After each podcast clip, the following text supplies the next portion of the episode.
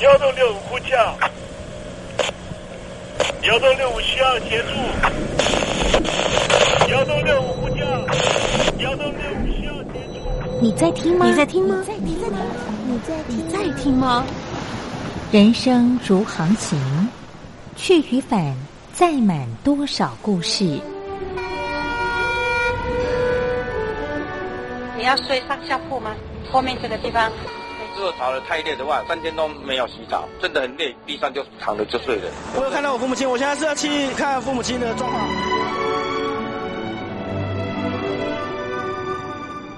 聆听故事湾，让每个故事找到属于自己的码头。我到了那儿以后，我们就往妈妈家去。我一到那边，就感觉我妈妈已经她能够活活下来都不容易。我知道，他没他没跟我讲，我也不敢问，好好苦。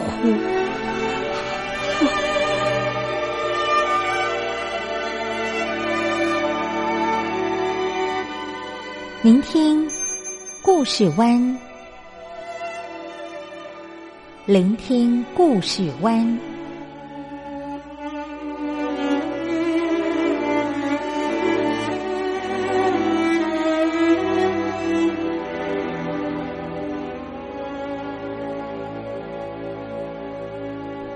故事总有一个停泊的港湾。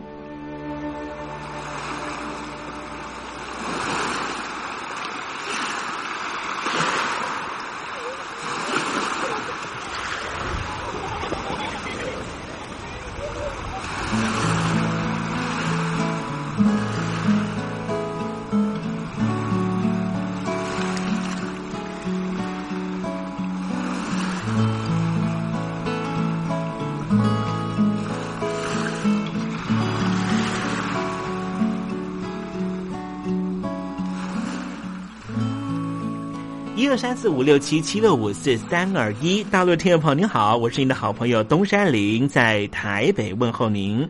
正在为您进行的栏目就是聆听故事湾，一二三四五六七七六五四三二一，全年无休，每天在空中为您服务。您在每天的凌晨三点十分，或是傍晚的六点十分，都可以在光华之声的频道收听到这个栏目。聆听寰宇趋势，不用太多解释，因为聪明的你心中自有诠释。亲爱的听众朋友，我们的节目早晚各一次，听众朋友你可以选择最适宜的时间，和东山林共度这短暂的五十分钟的时光，就在光华之声的频道空中相见。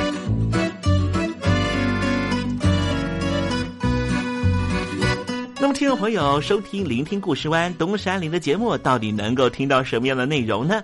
尤其啊，我们环宇全世界，焦点放到神州大陆啊，光是整个中国大陆呢，就有将近九千家不同的大大小小的电台了。我们的节目到底有什么不一样的地方呢？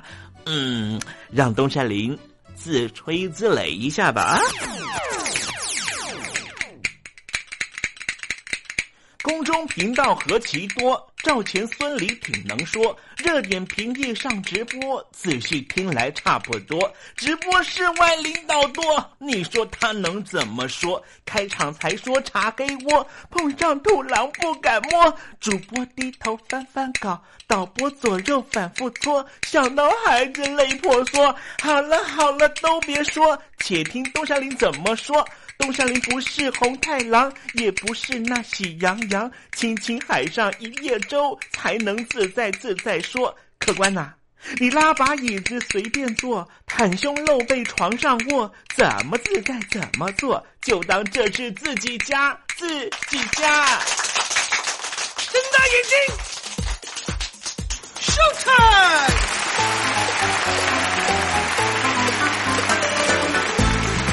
听众朋友，你好，我是你的好朋友东山林，在台北问候您。正在为您进行的栏目就是《聆听故事湾》啦。为什么节目的开场要这样的隆重呢？因为在凌晨三点钟的时候才进行我们的节目啊。听众朋友可能正在打瞌睡之中，或是呢在睡梦之中，所以呢要赶快把听众朋友呢让那瞌睡虫踢到九霄云外啦。听众朋友，今天的节目非常的精彩，千万不要错过喽。那么精彩的内容到底包含了什么呢？赶快让东山林为您报告。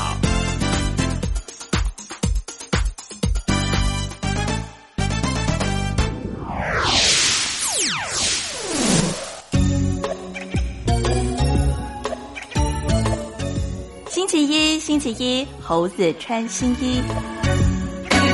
我记得 Nokia 有一个 slogan 呢，叫做“科技始终来自于人性”哈，是说呢，所有科技昌明所发明的一些新的事物，绝对是呢来自于人性的需求。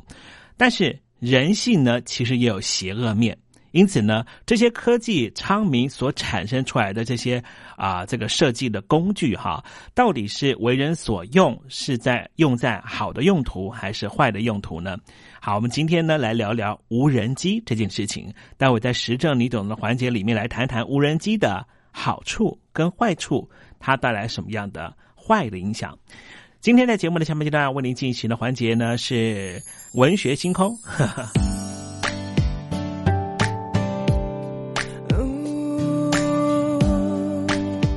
Baby 是我，我忘了。Let me know，最后一首歌，再见。你说我好声音，嗯，该唱歌给你听。我是李玖哲。如果再见我，再见我，这都是我新专辑的歌名。想知道怎么唱吗？赶快把我的专辑带回家。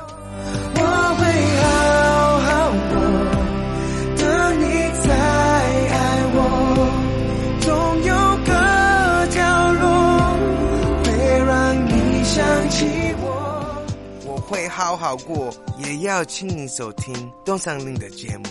这样，刚刚好。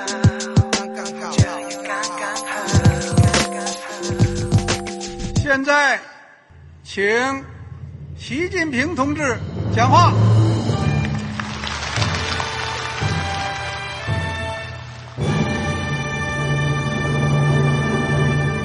中国梦必须紧紧依靠人民来实现。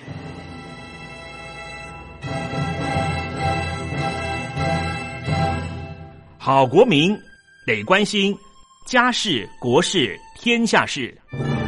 呃，谢谢发言人。我们注意到啊，现在那个外面有很多关于前中央政治局委员周永康的一些消息和报道。我不知道发言人对这个事情有没有什么可以呃透露、可以披露的。国家对于公事啊，不是什么东西都要公示的。我只能回答成这样了，你懂的。那么作为天津市来说，每年要偿还的这个公路建设的贷款量有多大？哎，这个郝国民这个偿还得回避时政敏感议题。因为他这个这个事儿我就不好再说太细。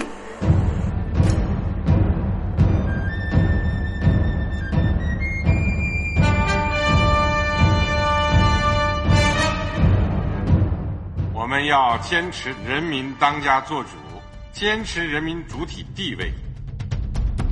任何官方不宜说太细，期望您体谅的话题，尽在实证，你懂的。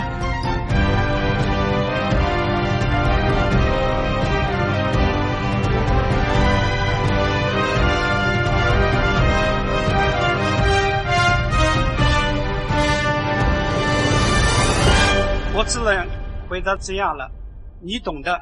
那些官方无法为您说太细的事情，就让东山林为您详细的说明白。天宝早上好，晚上好，正在为您进行的栏目就是聆听故事湾。此刻为您进行的环节就是时政，你懂的，一同关心焦点话题。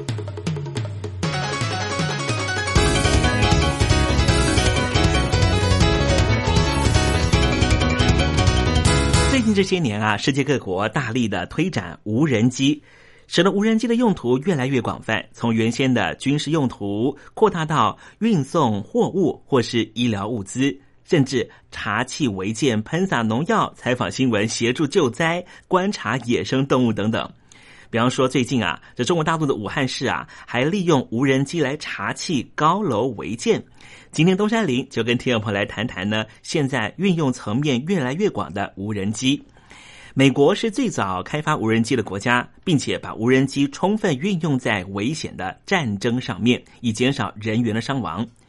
美国国防部呢最近就宣布啊，将会在二零一九年以前大幅增派无人机到全球各个不同的冲突地区从事巡逻和轰炸任务，包括攻击势力越来越庞大的伊斯兰国 （ISIS） 组织。未来啊，可能会每天派出九十架次。执行轰炸和巡逻的任务。除了各国政府积极投入开发无人机，民间企业也花大钱拓展无人机的商业用途。英国的半导体大厂啊，英特尔就宣布说，投资在中国大陆的无人机制造商六千万美元。而日本的电子大厂索尼啊，也公布新开发的无人机 VTOL，除了具备有垂直升降的功能，还拥有在空中可以盘旋和急刹车的功能啊，并且能够在最高一百七十公里的时速之下，在空中连续飞行两个小时。可是无人机的最大问题是什么呢？它可能会侵犯到个人隐私。比方说啊，美国肯塔基州的居民啊，梅瑞德斯在二零一五年夏天的时候，他手持猎枪击落了入侵家里后院的一架无人机，并且指控这无人机绑着一部摄影机，明显侵犯到他家人的隐私权。那么这一架无人机的所有人呢，就赶快报警了。梅德瑞斯遭到警方逮捕。虽然隔天就被释放，但是呢，却被控损毁他人财物和暴力威胁，最后还吃上了官司。无人机被广泛的使用啊，发生呢擅闯禁区的事情也越来越多。比方说，美国白宫、法国的核电厂，所以呢，都引起了各国政府的重视，也着手研发相关的设备和反制作为。比方说，美国的爱荷华州的核蛇公司就针对于无人机研发了特殊的枪弹。这家公司说啊，这一款的枪弹不含铅，对环境非常友善，但是火力十足，足以击落入侵到你们家领空的无人机。哈，那么各国呢也进行修法了，因为无人机呢受到大家的欢迎，所产生的侵犯隐私权和危及飞行安全的问题，也让人非常头疼啊。美国跟欧盟啊也相继的修法管制无人机，中国大陆方面也宣布呢将会管制无人机的出口，以防止不法人士把无人机变成杀人武器。美国联邦航空总署啊就研拟了无人机相关的法案，虽然允许无人机商业用途，但是仍旧对特定安全或隐私标准设限，包括了无人机的重量不能够超过二十四公斤。必须在操控人员的视线范围之内飞行，而且只能够在白天飞行。欧洲航空安全署也提出了无人机的管制办法，对安全、隐私、资料保护、保险和相关责任承担做出了规范，希望能够在发展无人机市场的同时，也确保个人、国家和飞行安全。那么中国大陆方面呢？北京当局也宣布说呢，呃，对于部分的无人机和高性能的电脑实施出口管制，以维护国家安全。分析师就指出啊，北京当局这个举措是基于反恐需要，避免无人机落入不法人士的手里。那么谈到无人机啊，我们也谈到无人机现在呢也用来作为采访用途了。那么先前在天津的滨海新区，不是发生了仓库大爆炸？网友们纷纷在社群媒体，像微博、微信上面更新了最新消息和影片，消息一度是非常混乱了。一直到呢事发五小时之后啊，天津市政府呢才终于发出了讯息。隔天的晨间新闻呢，据说呢在天津的卫视呢还在播韩剧娱乐新闻，被形容说啊，天津是一座没有新闻的城市。原因是什么呢？官方在第一时间封锁消息，而国外媒体呢到现场采访的时候也受到阻碍，很多网友就发出了微博相关照片和贴文，也立刻被删除。可是呢，在那时候啊，有一名腾讯的拍客竟然在早上就出动了无人机，拍摄到了现场的爆炸画面。现场是满目疮痍。虽然官方企图要封锁消息，但是社群媒体的传播力道比政府的动作还要快。手机短影片 A P P 如秒拍，再加上无人机、行车记录器的影片呢，大爆炸的画面迅速透过社群媒体散播，并且传到了各大媒体，让事实很难被掩盖。这竟然是中国大陆大型事件最接近公开的一次。所以，无人机的用途也可以用在采访上面。无人机的用途还可以用在哪里呢？我们看看奈及利亚。奈及利亚是非洲最大的产油国，百分之七十政府裁员，收入都是靠着石油。可是这一笔国家财政命脉却天天遭到偷窃，也就是说，奈及利亚的偷油贼啊，特别的猖狂。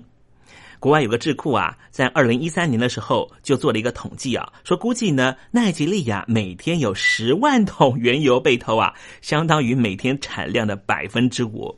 所以，奈及利亚的总统呢就决定要向偷油贼来宣战。奈及利亚国家石油公司就誓言说，一定要扫除偷油贼。怎么做呢？他们打算用来对抗偷油贼的武器，竟然就是无人机。要派遣无人机监视海上水域的船只动向。如此一来，偷油集团运送脏油出海的行动就无所遁形啦。奈及利亚要用无人机，也显示出无人机在打击犯罪和国防安全上面的应用潜力啊。不过，到底效果如何呢？要用时间来证明了。那无人机呢，吸引了不少人投入了研发和应用。最近在英国呢，还有一位发明家啊，打造了一架可以载人的超级无人机啊。这无人机上面呢装了五十四只的旋翼啊，启动之后会发出呃有点嘈杂的声响哈，就像是有一群蜜蜂呢，哎集体起飞，然后呢把你的身体重量呢，哎远离地心引力了哈。据说呢这一架可以载人的超级无人机啊，重量呢可以承受到一百四十八公斤。而且每次充电之后呢，可以使用十分钟啊。可是呃，我看过这个影片哈，呃，它升空呢，呃，其实不太轻松啊，而且速度啊、高度呢、跟方向呢，也不太能够随心所欲的控制啊。最高可以攀升离地的呃这高度呢。只有四点五公尺，也就相当于一层楼半的一个高度哈，而且还没办法持续稳定的停留在空中。但是这是呢，这个发明家呢正在进行的一个尝试了。未来有没有可能呢？哎，就变成一种哎小型的呃载具哈，尤其是家庭主妇啊出去采买的时候啊，也可以呢搭这个小型的直升机啊，要送这个小孩呢去上课，也可以搭这个呃小型的直升机啊。我们以后呢可以再来期待啊。那无人机呢还有什么样的？商业用途正在进行呢。美国的亚马逊集团呢就高调的宣布啊，计划采用无人机来送货。为了证明自己呢，并不是操多吹牛哈。呃，这家公司呢日前呢就向公众分享了亚马逊集团呢对于自动的送货飞行器的远景啊。亚马逊呢在美国 NASA 的无人机系统交通管理大会上面公布了他们的愿景。希望呢，用他们的无人送货飞行器呢，在人们的头顶数百英尺的高空来工作。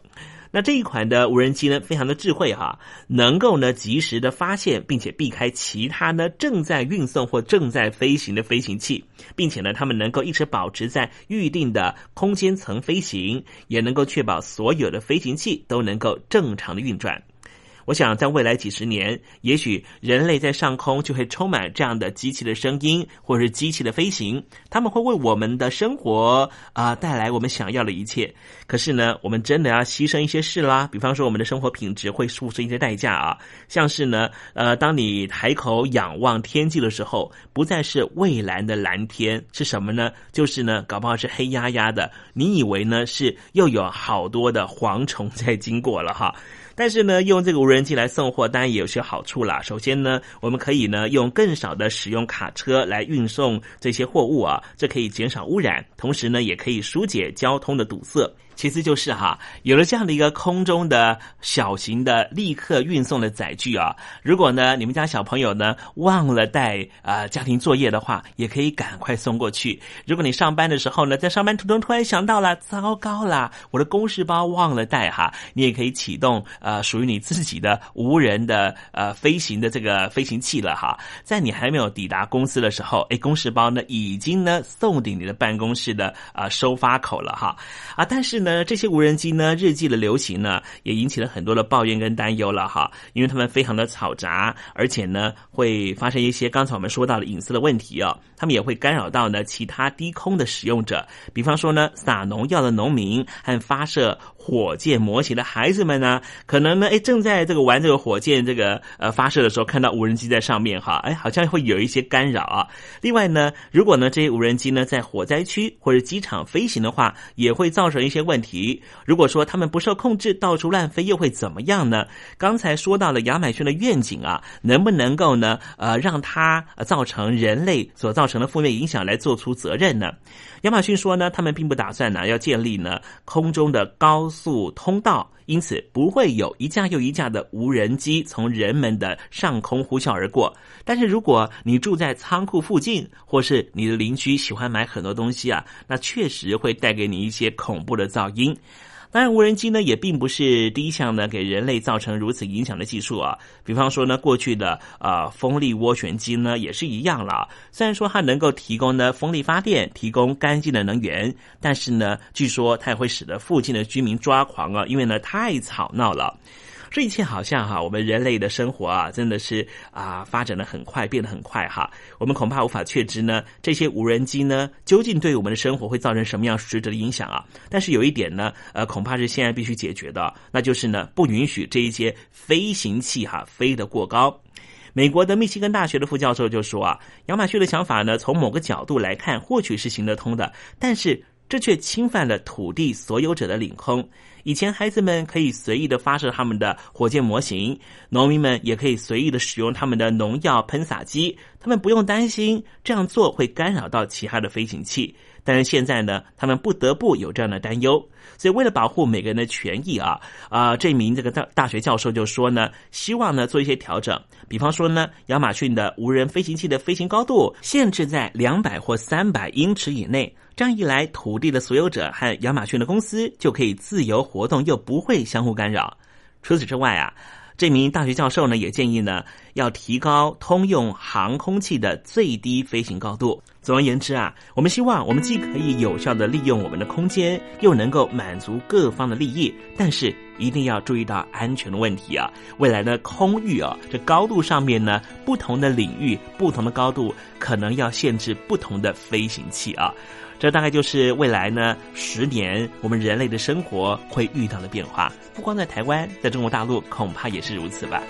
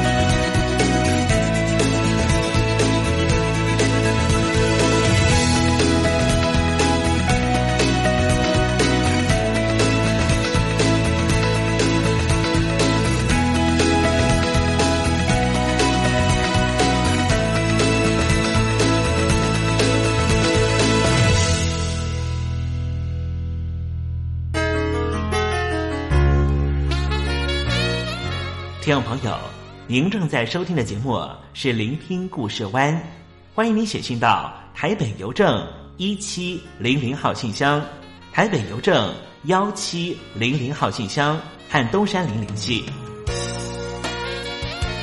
东山林就是东边的山里有只麒麟的东山林，东山林等候您的来信哦。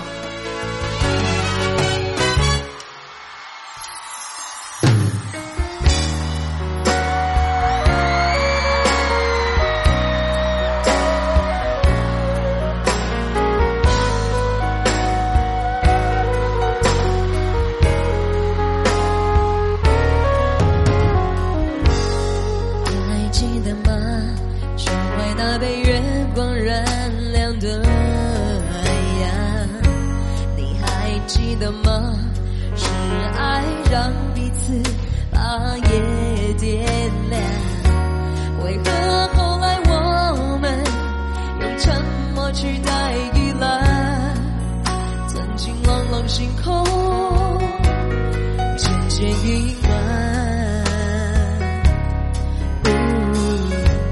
心碎离开，转身回到最初荒凉里等待。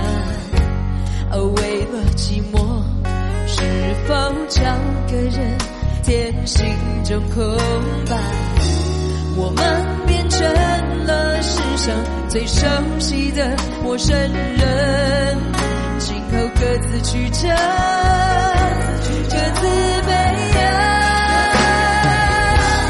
只怪我们爱得那么汹涌，爱得那么深，于是梦醒了，搁浅了，沉默了，回首了，却回不了神。是男人，就拿气酒。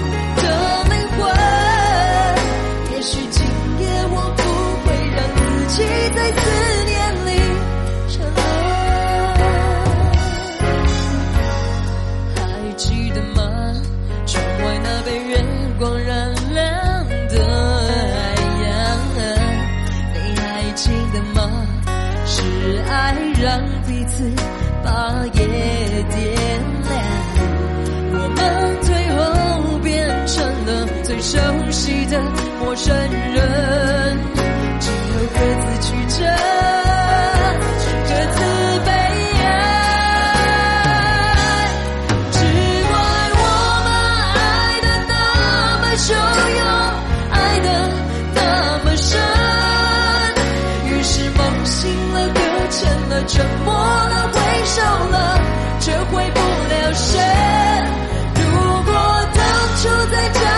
是的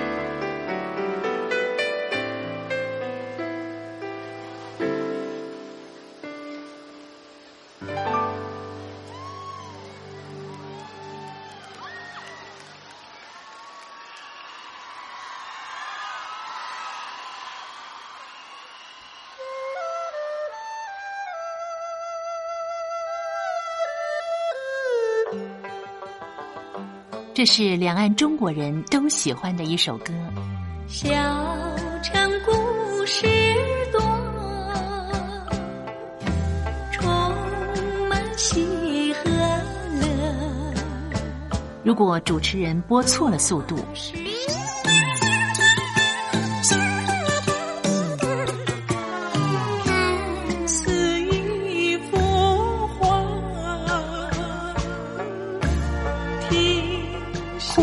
或慢的走调歌曲，都不是听众喜欢的。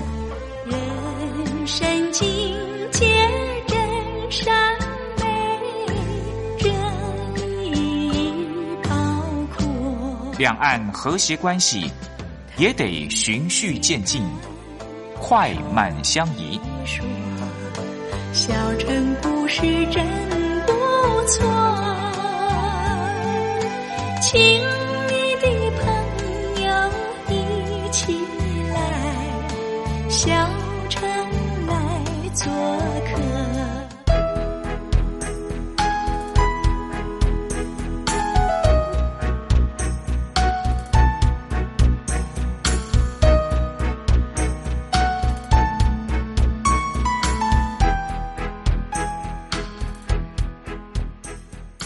活中少不了知性的真，生活中少不了理性的善，生活中也少不了感性的美。光华之声，永远陪伴您，生活在真善美的世界。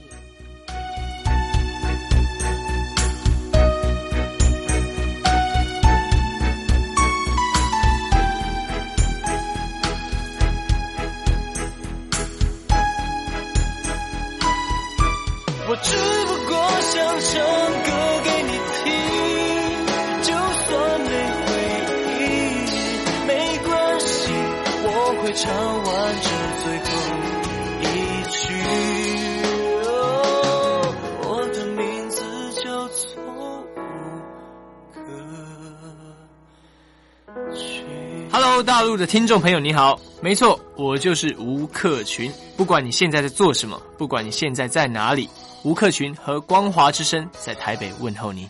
我只不过想唱歌给你听，用尽我全力，一首歌。这里是光华之声。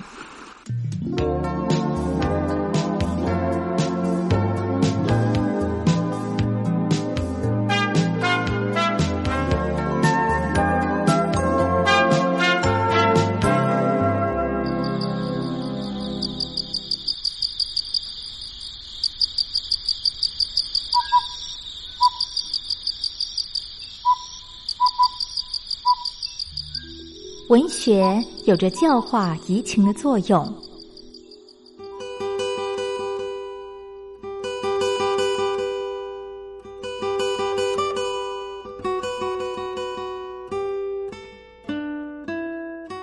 它开辟了你我的视野，转变我们的气质，陪伴我们度过生命中的每一段起伏跌宕。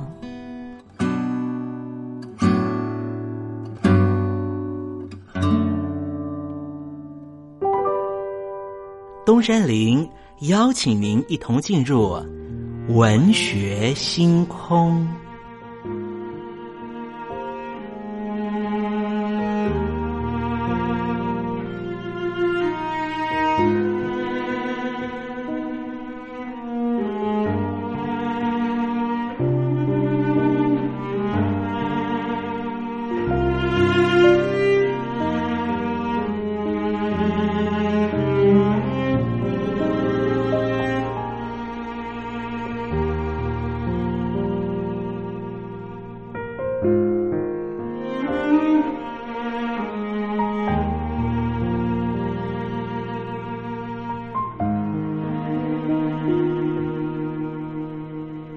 文学星空，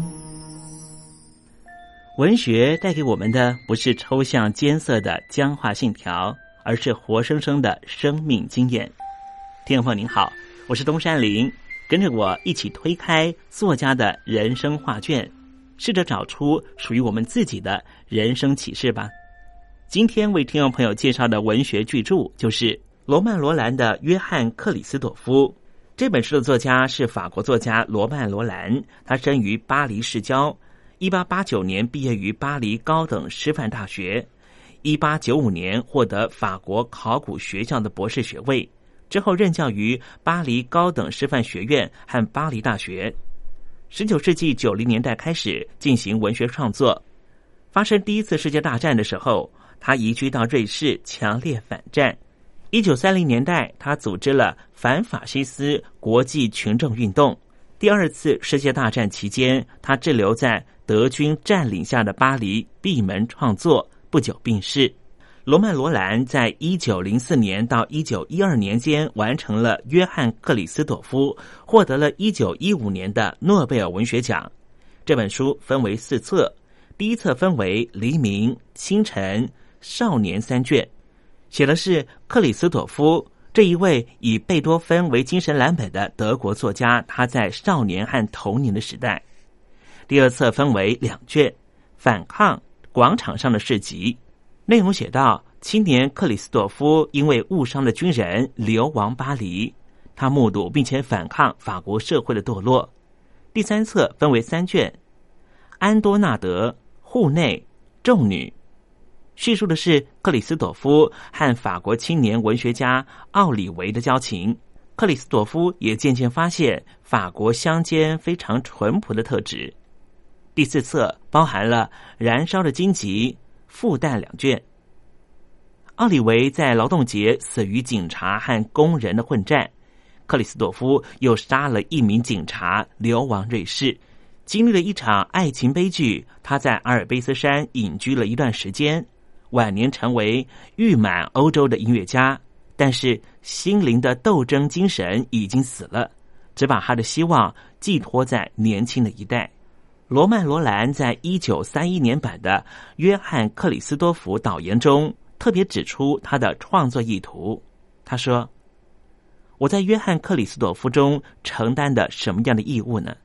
那就是当法国处于道德和社会糜烂解体的时期，他要把沉睡在灰烬下面的灵魂火焰唤醒过来。因此，第一步就必须要扫除堆积的灰烬和垃圾。”以少数不畏牺牲、不因妥协而玷污自己的勇敢的灵魂，去反对霸占空气和阳光的广场上的市集。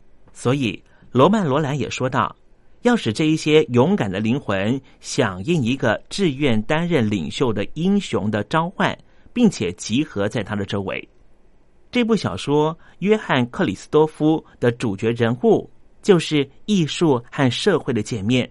也是现代文学史上最后一位浪漫主义英雄，也是罗曼·罗兰前期创作生涯里最成功的人物形象，把自由的灵魂、反抗的灵魂的悲剧情态描写的淋漓尽致。对于沉溺在英雄情节中的罗曼·罗兰来说，克里斯多福既有贝多芬，也有他自己的影子；而对于后世的阅读者来说，克里斯多夫的一生，也正仿佛就是那个逝去时代的最后残影。好了，听众朋友，今天的文学星空为您点亮的文学作品，就是罗曼·罗兰的《约翰·克里斯多夫》。希望听众朋友能够拨冗阅读。当我们真实的进入这本书的情境，透过反省思索，一定可以获得踏实的心得。文学星空，我们下回见。